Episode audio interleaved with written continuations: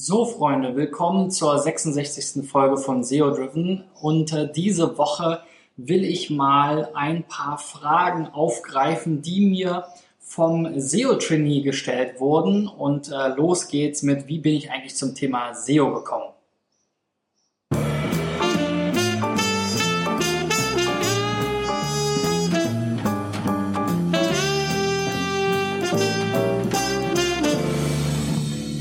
In der vergangenen Woche ähm, wurde mein Interview bei seotrainee.de äh, veröffentlicht und ähm, ich wurde hier zu fünf Themen befragt und da habe ich mir gedacht, Mensch, das passt doch perfekt in meinen Podcast, um hier nach den Feiertagen mal wieder äh, loszulegen.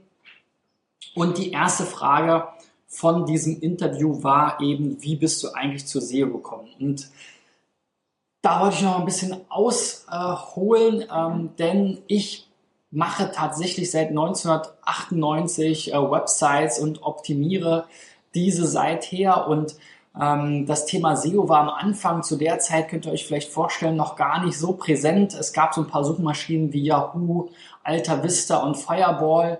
Ähm, es ging vor allem erstmal darum, sich in die Suchmaschinen anzumelden.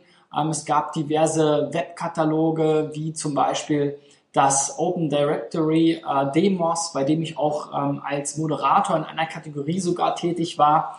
Und das war eigentlich dann schon aus meiner Sicht die Suchmaschinenoptimierung, ähm, die dann ähm, natürlich sich in den Folgejahren mit Google und Co. deutlich weiterentwickelt hat.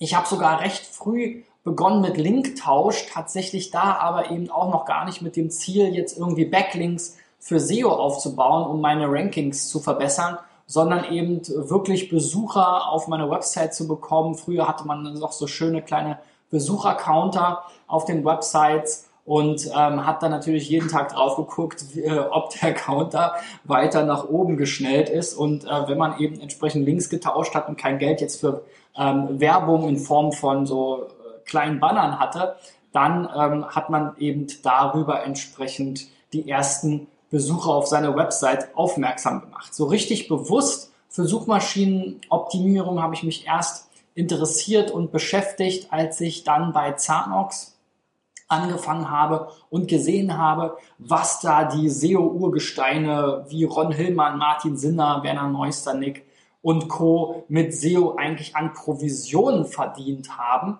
Und aus dieser ähm, Zeit ist dann auch die Idee entstanden, Preisvergleiche im Internet zu betreiben und auf tausende Websites zu bringen. Und ähm, das war eben dann mein erstes Startup, äh, Ekato, wo wir eben vor allen Dingen erstmal auf technische Weise optimiert haben. Wir hatten ja Produktfeeds, die wir konsolidiert haben, wo wir eigene Produktbeschreibungen äh, draus gemacht haben, generiert haben, die wir dann für alle Websites irgendwie ähm, ja, individualisiert haben und wir haben dann auch angefangen für unsere eigenen Websites mit Linkbaits, wo sich Leute irgendwie äh, Blogger Produkte aussuchen konnten, die sie gerne gewinnen wollten und dafür mussten sie eben auf die entsprechende Produktseite verlinken.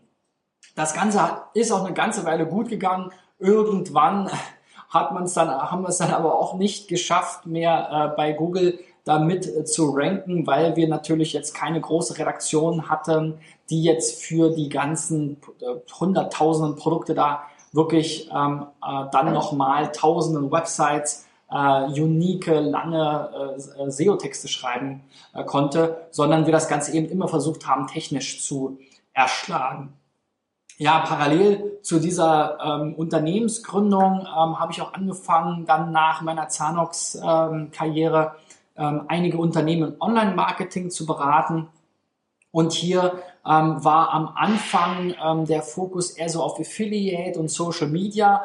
Aber ähm, gerade so in den letzten Jahren ist dann witzigerweise tatsächlich bei mir auch immer mehr eigentlich die Nachfrage zum Thema SEO gekommen. Die ähm, meisten wussten irgendwie, ich kenne mich mit Online-Marketing aus und es äh, haben mich dann empfohlen und die Kunden, ähm, die ersten äh, äh, darüber gewonnenen Kunden, fragten dann immer wieder nach SEO ähm, und äh, dementsprechend haben wir uns dann auch später, nachdem wir die Agentur 2010 gegründet haben, also wenn ich wir sage, mein Kollege Andreas ähm, und ich, haben wir uns dann eben auch im, äh, vor zwei, drei Jahren eben ganz klar immer mehr auf SEO fokussiert und ähm, jetzt seit ähm, äh, ja, 2015 auch als Digital Effects wirklich den Fokus auf SEO-driven Content Marketing gelegt, wo wir bisher über 229 Kampagnen jetzt mittlerweile durchgeführt haben und ähm, dementsprechend eben auch das eigentlich als äh, Antwort sehen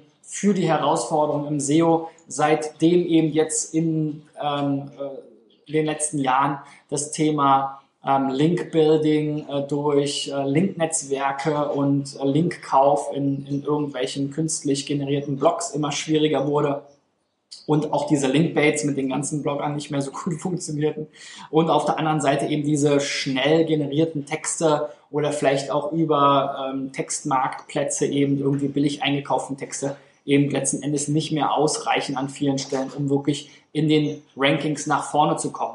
Und ähm, ja, dementsprechend, wie gesagt, das so ein bisschen meine meine äh, Entwicklung und äh, meine Historie zum Thema SEO, also seit 1998 ähm, mit der ersten Website bis heute mit eben äh, über 230 Kampagnen jetzt, ähm, die wir im SEO-Driven Content Marketing durchgeführt haben.